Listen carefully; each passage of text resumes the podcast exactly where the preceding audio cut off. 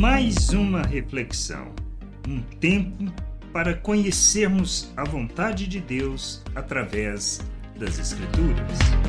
Bem-vindo a mais esta reflexão. Qual o nosso papel?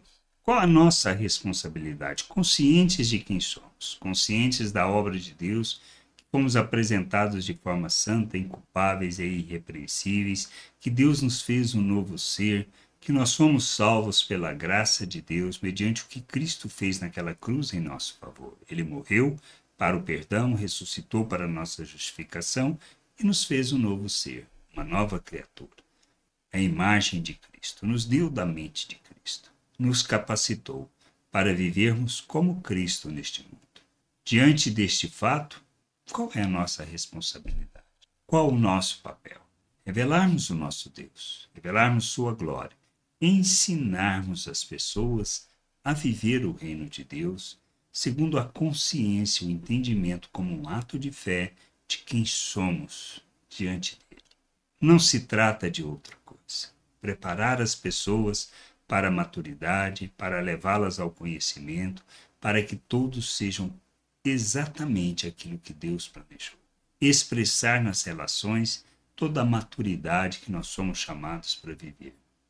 Por isso, quando Paulo fala aos Colossenses, no capítulo 1, versículo 27 até o 29, ele disse: A esses Deus quis dar a conhecer a riqueza da glória deste mistério entre os gentios, que é Cristo em vocês, a esperança da glória.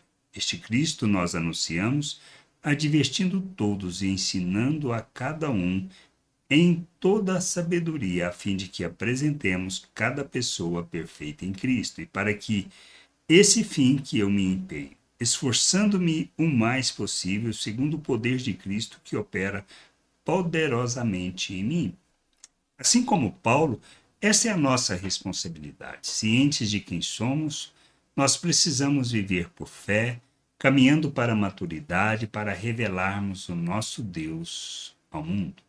Mas mais do que isso, precisamos, além de revelar Deus nas nossas relações, andando segundo as suas virtudes, nós precisamos ensinar as pessoas, levá-las à maturidade, ao entendimento, à compreensão, para que vivam na plena vontade do Senhor, revelando seu reino, sua glória, revelando suas virtudes, manifestando sua vontade, sendo instrumento de justiça e expressão da graça de Deus que a gente possa caminhar para a maturidade, que a gente possa não só é, expressar Cristo, mas ajudar as pessoas, entendendo que devemos ser a oferta de Deus para que cada um possa amadurecer e viver como imitador de Cristo neste mundo, revelando a glória do Pai e enchendo a terra com conhecimento desta sua glória e da sua salvação. Que a gente entenda compreenda estas coisas e que a gente possa buscar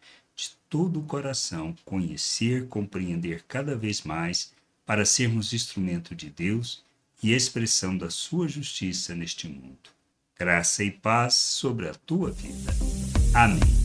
Gostou da reflexão? Compartilhe. Não deixe de ler as Escrituras.